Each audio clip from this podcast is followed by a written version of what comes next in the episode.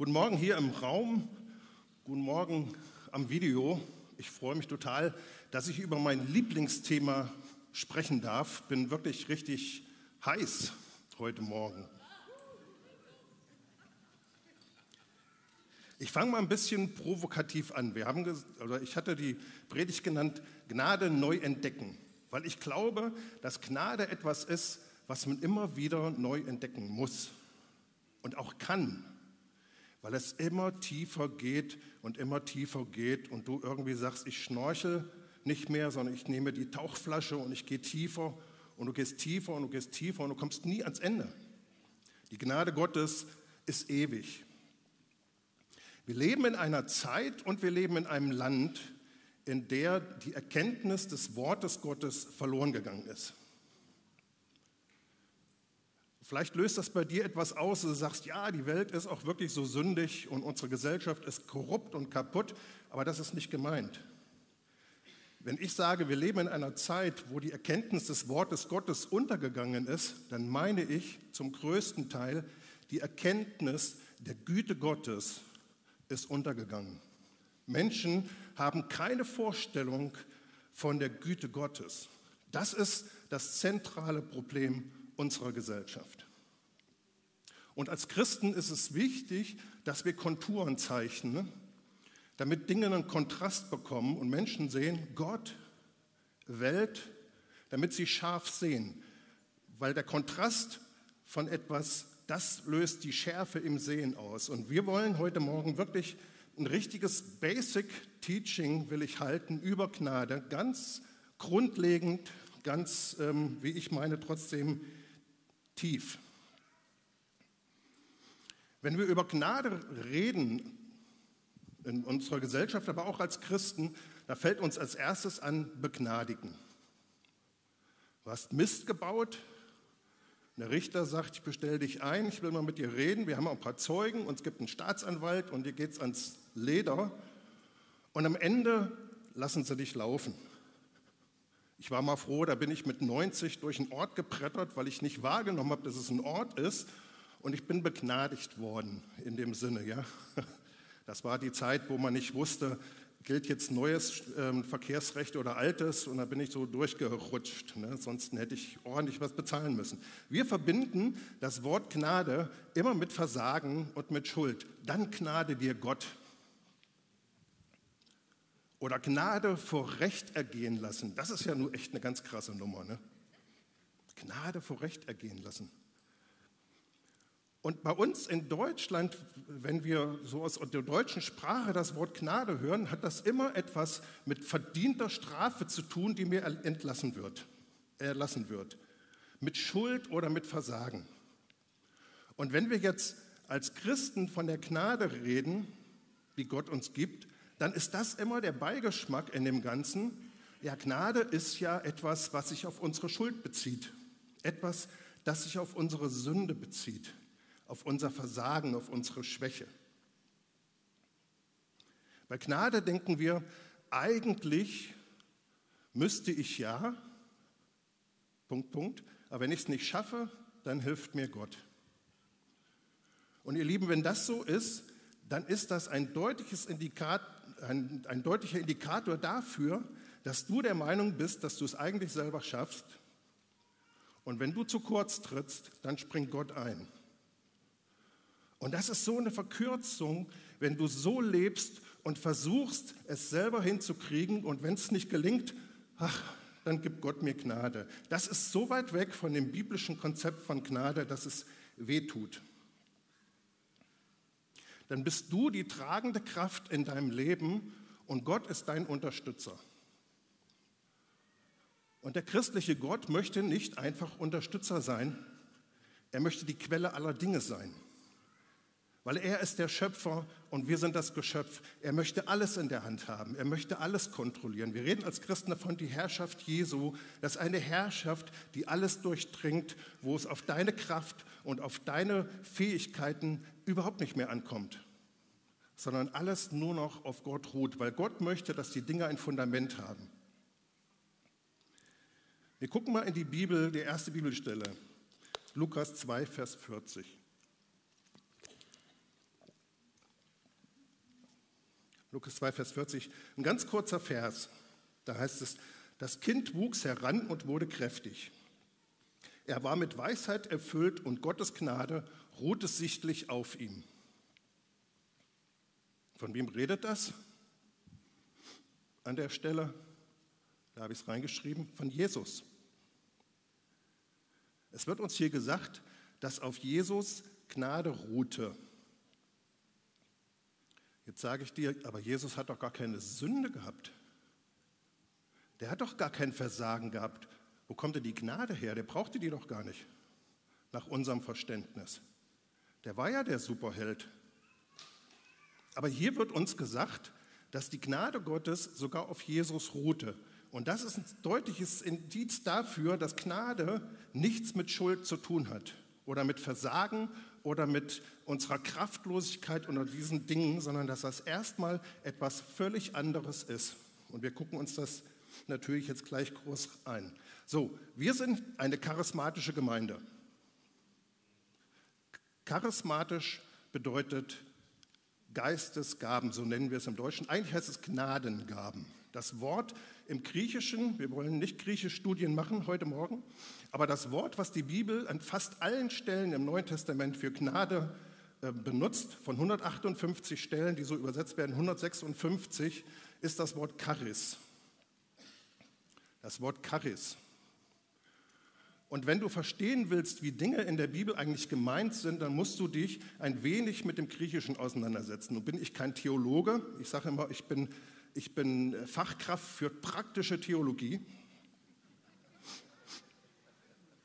Das ist das, was mich interessiert. Aber ich bin ein Forscher und deswegen gucke ich Dinge nach und, und, und versuche sie auszuloten. Das Wort Charis, was in der Bibel für Gnade benutzt wurde, hat im Kontext der griechischen Sprache null Berührungspunkte mit einem Strafgericht oder einem Gerichtsverfahren, mit Schuld, mit Übertretung, mit Sünde, nichts davon.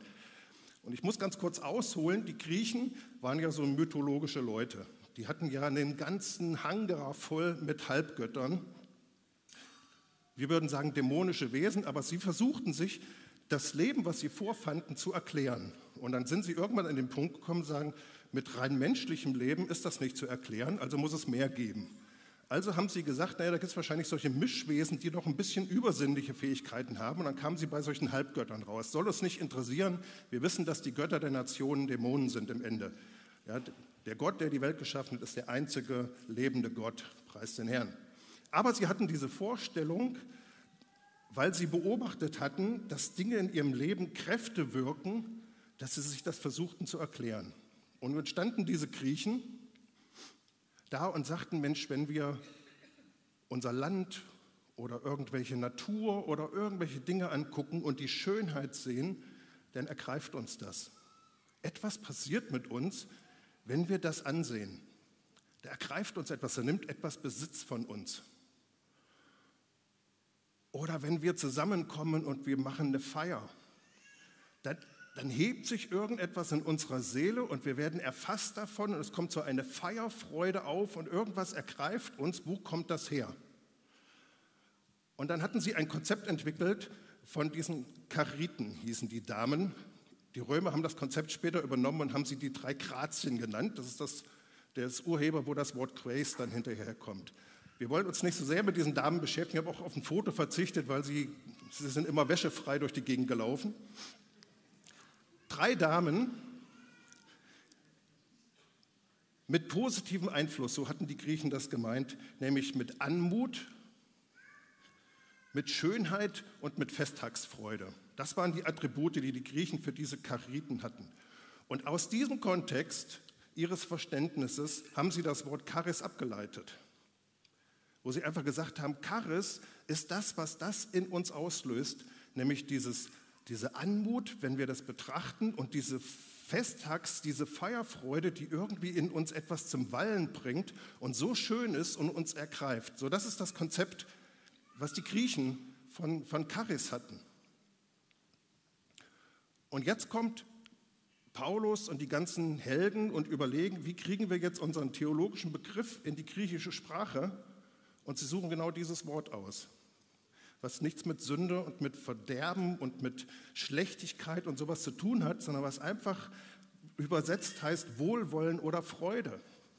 Also wenn wir von Charis, von Gnade reden, dann reden wir von Wohlwollen, von Liebreiz, die Gott empfindet, wenn er dich ansieht.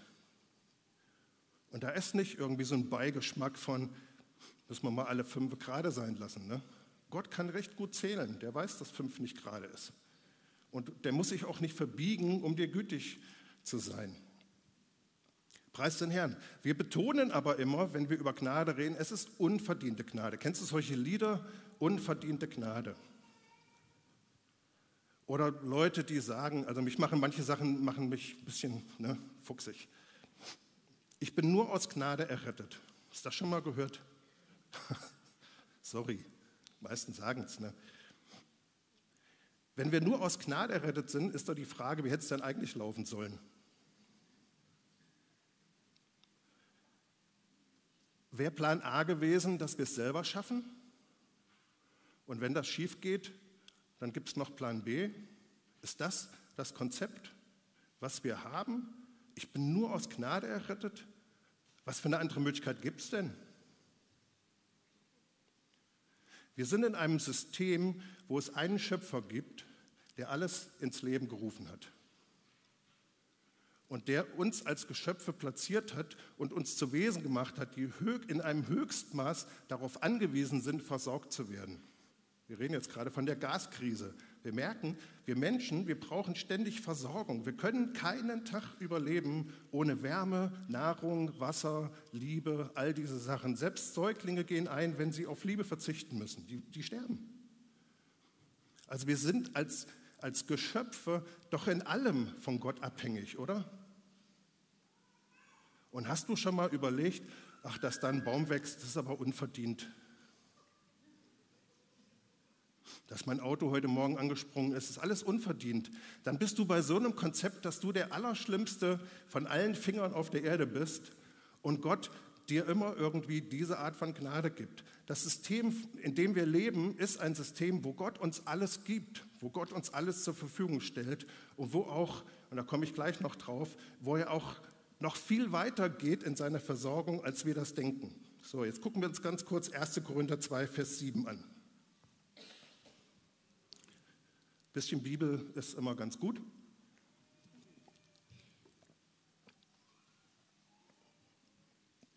1. Korinther 2, Vers 7 und das ist nach der neuen Übersetzung. Da sagt Paulus, ich hole das aus dem Kontext wieder raus, er sagt, es gibt verschiedene Weisheiten, es gibt die Weisheit dieser Welt und so weiter und so weiter. Er, nein, wir predigen das Geheimnis der von Gott verborgenen Weisheit. Dass diese uns jetzt enthüllt wurde, hat Gott schon vor aller Zeit bestimmt, damit wir an seiner Herrlichkeit Anteil bekommen. Dieser Vers der redet von Gnade. Gnade, ich definiere das nachher noch, ich, hab, ich muss immer Dinge definieren. Ne? Ich lese euch diesen Satz noch vor. Aber Gnade ist diese Regung, die Gott hatte, noch bevor er die Welt gegründet hat, dass er sagt, ich gebe meinen Menschen alles, was sie brauchen. Genau wie du vielleicht ein Kind erwartest und ich sage immer, du gehst doch nicht dann erst los und sagst, ich brauche Flaschenwärme, wenn das Kind erst mal schreit, sondern du bereitest dich doch vor. Du versuchst doch die Sachen zu ordnen und alles sicherzustellen, egal welche Situation auftaucht, du bist vorbereitet, oder? Und ihr Lieben, Gnade bedeutet wirklich, dass Gott sich akribisch vorbereitet hat auf alles, was passiert. Als er dich geschaffen hat, als er die Menschheit geschaffen hat, war er vorbereitet. Er hat gesagt, ich werde ihnen Liebe geben, ich werde ihnen Energie geben, ich werde ihnen Wärme geben, ich werde ihnen Wasser geben, ich werde ihnen Nahrung geben, ich werde ihnen, sie mit Kraft versorgen und, und das ist das Entscheidende, und er hat gesagt, aber was ist, wenn sie mich verlassen? Und das ist Gnade, dass Gott damals gesagt hat, dann baue ich vor. Und deswegen sagt uns die Offenbarung, dass Jesus vor Gründung der Welt schon gestorben ist, geschlachtet wurde. Gott hat sich vorbereitet, der ist nicht überrascht von deiner Sünde, sondern ist vorbereitet und weiß ganz genau, das kann, könnte passieren. Was mache ich als Gott eigentlich, wenn mein Geschöpf sündigt? Und das ist Gnade, dass Gott damals dann gesagt hat, dann muss ich mich vorbereiten, dann muss ich ein Opfer schaffen, dann muss ich ihn da wieder rausholen, diesen Menschen, aus dieser Situation. Und die Bibel lehrt ganz klar, dass er das vor Grundlegung der Welt schon getan hat. Dass er vorbereitet war. Und dass er wusste, okay, das wird passieren. Gott ist übrigens allwissend. Da bin ich gestern noch mal drüber gestolpert. Jetzt hat dieser allwissende Gott die Menschen geformt und er weiß ganz genau, diese Lümmel, die werden sündigen. Und was er aber tut, ist, er lässt extra den Schreiber des ersten Mose aufschreiben und siehe, es war sehr gut. Ja, wie es war sehr gut? Hast du nicht nachgedacht, Gott, der Lümmel wird sündigen? Er ist doch nicht sehr gut. Doch, für Gott ist er sehr gut, weil er vorbereitet ist auf, die, auf alle Eventualitäten. Und er hat uns schon damals, und da habe ich vor drei Wochen drüber geredet, schon damals hat er uns zugemessen, diesen Anteil nicht nur zu leben auf der Erde, sondern Anteil an seiner Herrlichkeit zu bekommen. Das ist, was Gott vor Grundlegung der Welt getan hat. Er hat gesagt, mein Plan für Menschen ist, egal was passiert, dass sie Anteil an, meinem, an meiner Herrlichkeit, an meiner Natur, an meinem Wesen bekommen. Und das hat Gott nie rückgängig gemacht. Und das hat Gott auch bei dem Sündenfall nicht dann irgendwie gesagt, okay, lassen wir den Plan fallen, sondern es ist in seinem Herzen geblieben und er hat diesen Plan auch verfolgt. Was Herrlichkeit ist, können wir jetzt aus Zeitgründen nicht drauf eingehen, aber eins kann ich dir ganz kurz sagen, Herrlichkeit ist alles, was beeindruckt.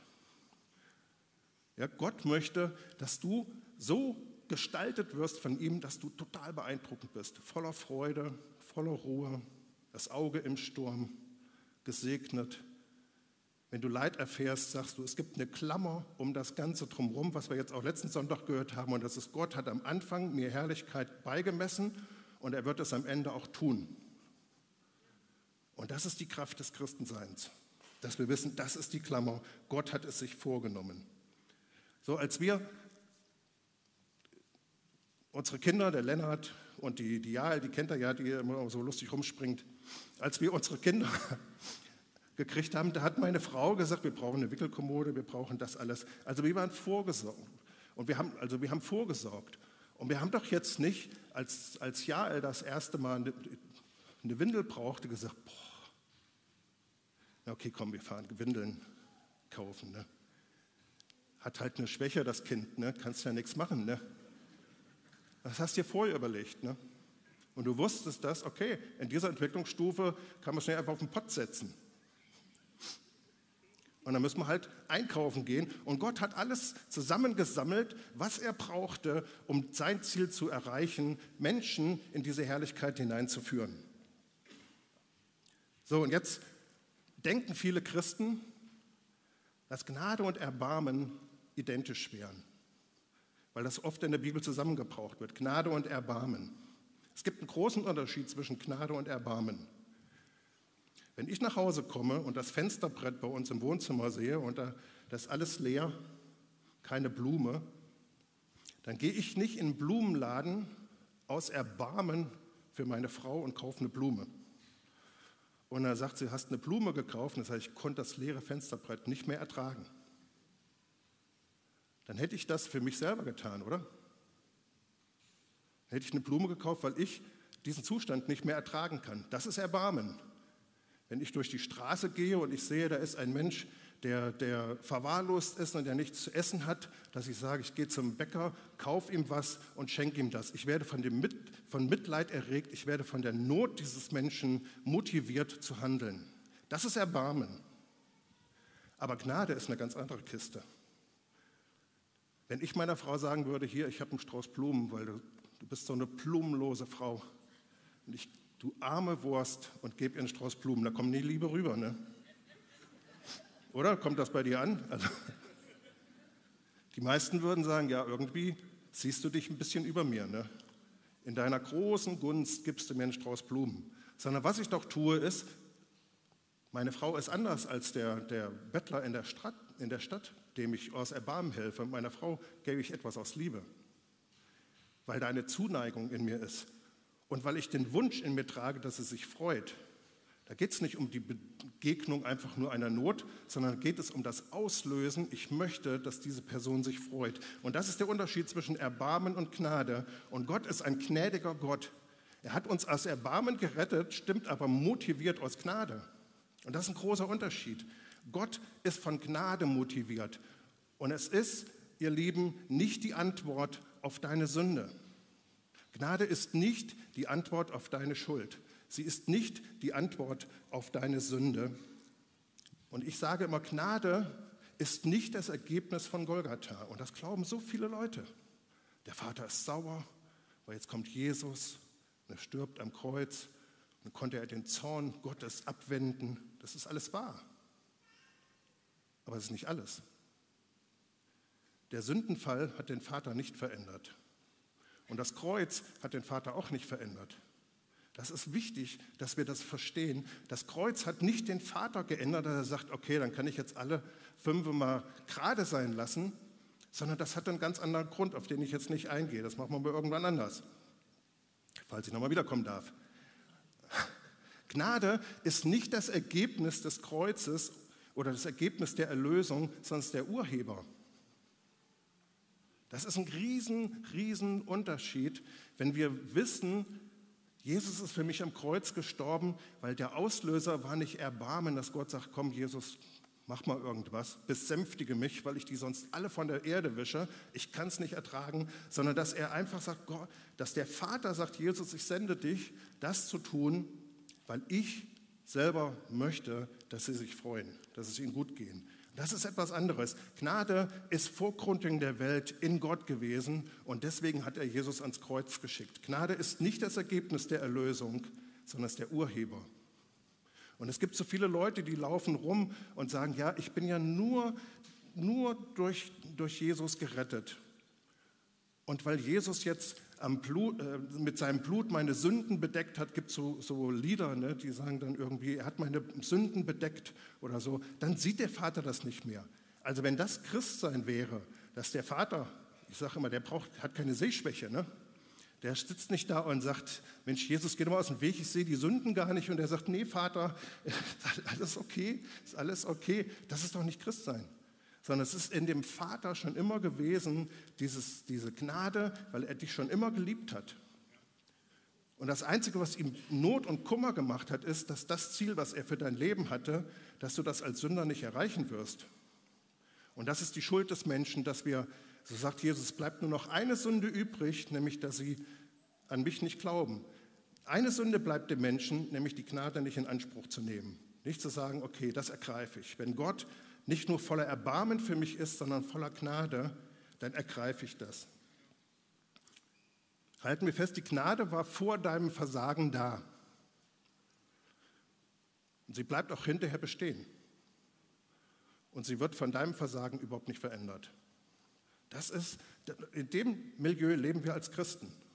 Das ist, wo wir reingesetzt wurden in einen, in einen versorgten Kosmos, wo Gott für alles vorgesorgt hat. Da hat er dich reingestellt. Er sagt, du kannst machen, was du willst. Du kannst bis an die Enden der Erde gehen, sagt David. Gott ist da. Er versorgt dich und er liebt dich und er ist mit dir und er kann jederzeit dein Leben wieder wenden. So Gnade ist auch der Entschluss Gottes, zu deinen Gunsten zu wirken. Ich habe schon Dinge erlebt, ja, wo ich, ich mache die Geschichte jetzt nicht, aber wo eine Firma sagte, wir stellen dich befristet ein und wir schreiben hier in den Vertrag Dinge rein und dann schmeißen wir dich wieder raus anschließend. Und ich sage, Herr, ich muss in dieser Firma bleiben irgendwie. Und die Sekretärin hat sich vertippt und hat statt Juni Juli geschrieben und jetzt brauchten sie eine Anschlussverwendung für mich. Und dann haben sie gesagt, ja, okay, wir haben nur unsere besten Jobs hier frei, gehen Sie mal darüber. Ah, da verdienen Sie richtig gut Geld. Ne? Das, das kann doch nicht wahr sein. Die vertippen sich und dann sagen sie, ja, aber haben Sie doch schon längst, Sie sind doch, Sie sind doch arbeitslos, wir haben Sie doch entlassen. Und dann sage ich, ich bin überhaupt nicht entlassen worden. Sie haben sich vertippt im Arbeitsvertrag und ich habe hier ein Doppel, Und da steht Juli. Das ist die Gunst Gottes auf deinem Leben, die Gott freisetzen will, jeden Tag. David sagt, ich werde übergossen mit frischem Öl, jeden Tag etwas Neues zu haben, zu merken, Gottes Entschluss ist, mir Freude zu bereiten, mir Gutes zu tun. Nimm das heute Morgen einfach auf und sag, ab, das nehme ich jetzt für mich. Gott möchte in meiner Situation Gutes tun. Er möchte hineinwirken, er möchte Zeichen und Wunder tun, er möchte, er möchte erstaunliche Dinge machen, wo du dich kaputt lachst, wo du sagst, das gibt es doch gar nicht. Warum haben die sich vertippt? Das kann doch gar nicht sein. Also Gott möchte zu deinen Gunsten wirken. Das bedeutet Gnade. Du kannst morgen früh, wenn du an die Arbeit schlurfst, montags, ne, nach der dritten Tasse Kaffee findest du den Bus, kannst du wissen, das ist das Setting, es ist alles vorbereitet. Gott ist mit mir, er wirkt zu meinen Gunsten, es ist alles da. Ich brauche ihn nicht überzeugen und er wird auch nicht nur auf meine Not antworten, sondern er hat schon alles bereitgestellt, dass heute mein Leben gesegnet ist. So, und jetzt meine Definition, weil ich immer Dinge definieren muss, habe ich aber jetzt nicht aufgeschrieben. Gut zuhören. Gnade ist der ewige und freie Entschluss Gottes, seine Herrlichkeit mit dem Menschen zu teilen. Das ist, was Gnade ist. Dass Gott vor Grund der Welt gesagt hat, egal was passiert, das ist mein eigenes Ziel, meine Absicht, das will ich tun. Und ich werde es auch tun. Gnade ist der ewige und freie Entschluss Gottes, seine Herrlichkeit mit dem Menschen zu teilen. Wir sagen, alles, was ich habe, gebe ich ihm. Es ist aber noch mehr. Und da ist es Alltag. Ne? Sie ist eine beständig wirkende Kraft in Richtung deiner Herrlichkeit. Das ist, was Gott tun möchte. Er möchte, dass du heute Morgen verstehst, dass Gnade eine Kraft ist, die wirksam ist, jederzeit, die ganze Zeit und eine Wirkrichtung hat, dich in die Herrlichkeit Gottes hinein zu verwandeln. Das ist, was Gott tut, was Gott mit Menschsein vorhat. Ich sage immer auf meinem Spotify-Podcast, nenne ich das, Gnade ist ein Sessellift. Weil ich das wirklich so, du siehst, oh, wie komme ich auf diese Höhe hoch der Göttlichkeit, des Lebens im Geist? Wie schaffe ich das? Ich bin hier unten im Tal. Und Gnade, Gott hat einen Sessellift installiert. Und er sagt, hier läuft ein Sessellift, da brauchst nicht kurbeln. Alles, was du tun musst, sagen, hüpp, und dann springst du da rein und die Gnade Gottes zieht dich wieder an diesen Ort. Das ist, wir glauben als Christen an die Gnade. Glauben ist Glauben an die Gnade Gottes, dass er nämlich jetzt in dem Augenblick in deinem Leben wirksam ist, auf diese Höhe zu kommen. Und du dich nicht anstrengen musst und du nicht sagen musst, naja, ich muss jetzt warten oder der Sessellift, der wird sehen, ach ja, da ist ja der Sven Ade, ich mache mal den Sessellift an, der läuft schon der läuft. Gott hat ihn installiert und er läuft und er läuft heute Morgen, morgen früh, er läuft in deinem Leben jederzeit, um dich auf diese Höhe hoch zu transportieren, wo die Herrlichkeit Gottes ist, die Gott für dich vorbereitet hat. Gnade ist dein Sessellift. Und warum predige ich das eigentlich? Will ich billige Gnade verkaufen? Will ich nicht, sondern einfach nur, weil ich möchte, dass wir einen Durchbruch in Kassel erzielen. Und unser Umgang mit unseren Mitmenschen ist geprägt von unserem Gottesbild. Das ist der entscheidende Punkt. So wie du deinen dein, dein Gott verstehst, so gehst du mit Menschen um. So wie du verstehst, wie Gott von Menschen denkt, so gehst du mit Menschen um. Und wenn wir verstehen, Mensch, egal was passiert, Gott ist auf meiner Seite. Auch wenn ich gesündigt habe, wirst du anders mit anderen Menschen umgehen. Das letzte bin ich auch gleich fertig. Das letzte Wort in der Bibel, Offenbarung, Apokalypse, Weltuntergang, alles ist dann durch. Das letzte Wort in der Bibel lautet, die Gnade des Herrn sei mit euch allen. Das ist das letzte Wort der Bibel. Da machst du den Deckel zu und das ist das, was nachhalt, wenn du die Bibel gelesen hast. So geht es mir jedenfalls. Das, wo ich sage, boah, das war ein Happy End. Die Gnade des Herrn, sein Streben nach deiner Herrlichkeit ist heute mit dir.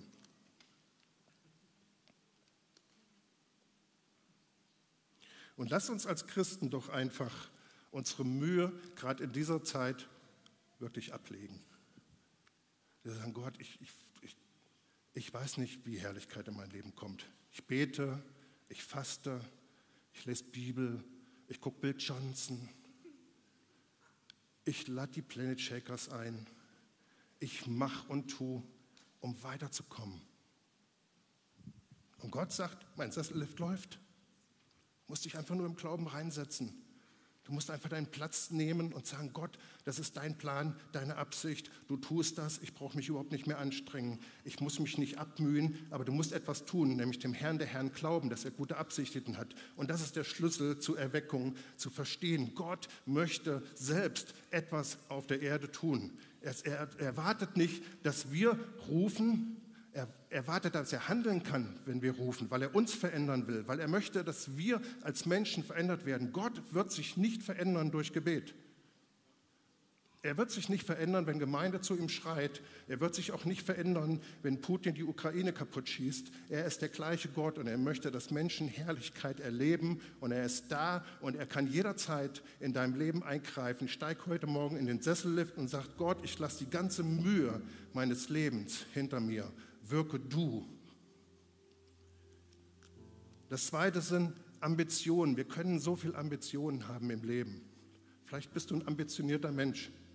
Das bringt Zielstrebigkeit mit sich, aber auch viel Eitelkeit.